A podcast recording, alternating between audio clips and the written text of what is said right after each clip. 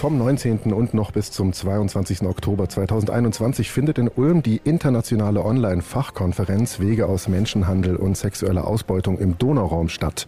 Im Roxy ist die Schallzentrale und genau da bin ich jetzt. Dagmar Engels, die Gründerin oder Mitgründerin des Ulmer Bündnisses gegen Menschenhandel und Zwangsprostitution, ist jetzt hier bei mir. Hier findet gerade eine große Fachkonferenz statt, online. Wir sind aber hier im Roxy. Was ist das für eine Konferenz? Es ist eine Vernetzungskonferenz von Fachkräften und engagierten Menschen aus der Zivilbevölkerung, die sich entlang der Donau gegen Menschenhandel und Prostitution engagieren. Seit der EU-Osterweiterung 2006 kommen zunehmend Prostituierte frei aus Rumänien, Bulgarien nach Deutschland. Sie werden hier ausgebeutet, bis sie nicht mehr können und dann einfach zurückgeschickt und man kann sie ganz leicht wieder ersetzen durch andere. Und dadurch hat sich die Prostitutions, das Prostitutionsgeschehen in Deutschland sehr verändert. An die 98 Prozent aller Prostituierten kommen aus diesen Ländern oder zumindest aus dem Ausland, sind entrechtet, sprechen die Sprache nicht. Die Logistiker, wie sich Zuhälter jetzt nennen, nehmen ihnen das Geld und die Pässe weg und die Frauen sind ihnen ausgeliefert.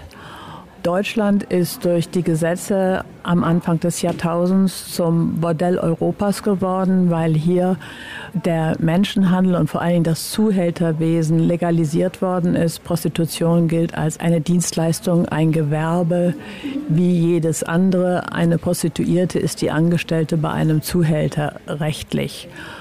Und dadurch hat das hier so überhand genommen. Und wir sehen es vom Ulmer Bündnis als unsere Aufgabe an, dagegen vorzugehen. Das Ziel ist, in Deutschland das nordische Modell zu bekommen.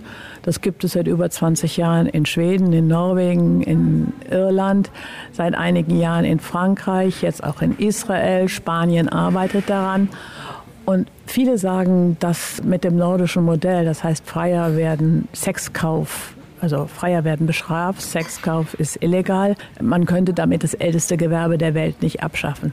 Das Beispiel zeigt aber, es geht sehr wohl. Und zwar nicht nur durch dieses Gesetz, sondern zum Gesetz gehört auch eine umfassende Bildungsarbeit im Rahmen der, Gleich der Vorstellung von Gleichberechtigung zwischen den Geschlechtern beginnt diese Bildungsarbeit im Kindergarten und setzt sich in der Schule fort.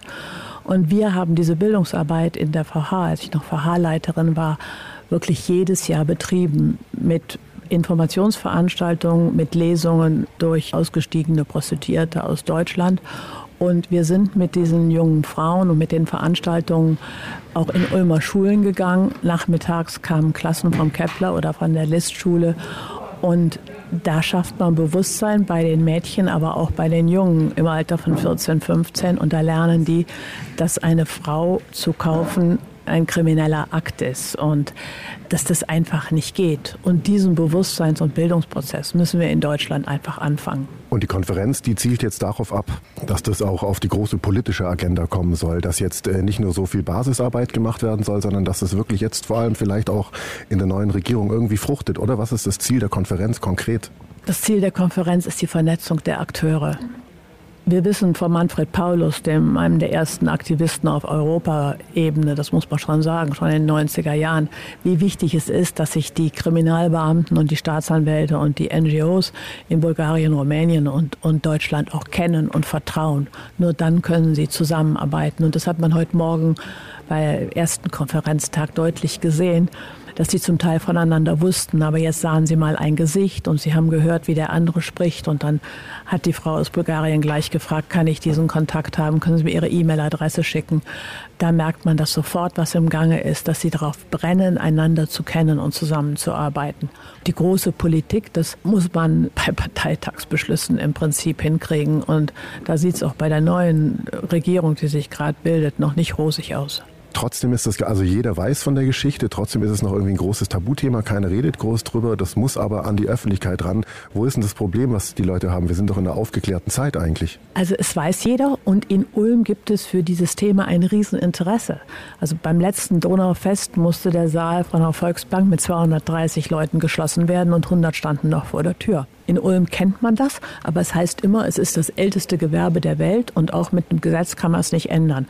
Man glaubt einfach in Deutschland nicht an die guten Auswirkungen von Bildung bereits im frühkindlichen Alter oder spätestens bei Teenager-Mädchen und Männern um ihnen deutlich zu machen, was es für die Männer, aber auch für die Frauen bedeutet und aber auch für die Männer, wenn sie zu Prostituierten gehen. Denn es hat eine Auswirkung auf das Verhältnis der Geschlechter in Deutschland und auf die Wahrnehmung von Frauen und ihre Körper in Deutschland. Gehen wir nochmal nach Ulm. Vorher hieß es, es gibt 30, allein 30 ähm, solche Betriebe hier in Ulm. Wusste ich gar nicht, dass so viel sind und drei in Neu-Ulm.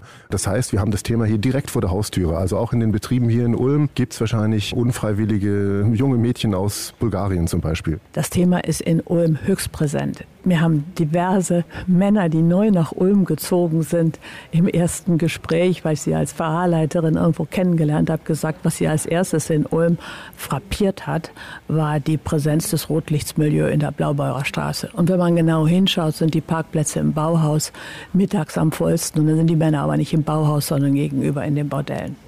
Wir liegen hier an einem Autobahnkreuz.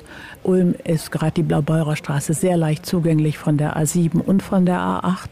Dort sind die ganzen Bordelle und hier findet es täglich statt. Vielen Dank, Dagmar Engels. Habe ich irgendwas vergessen? Also Bildung ist das ganz Zentrale. Da muss man anfangen. Und das kann man auch ohne das nordische Modell. Wenn mehr Leute sich vor Ort engagieren würden, durch Aufklärungsarbeit und auch äh, dadurch, dass sie in Schulen gehen. Also und in Schulen herrscht eine große Bereitschaft, mit dem Thema kommt, im Gemeinschaftsunterricht, Deutschunterricht, Religionsunterricht das Thema anzusprechen. Aus dem Roxy in Ulm, Paolo Percocco. Donau 3 FM. Einfach gut informiert.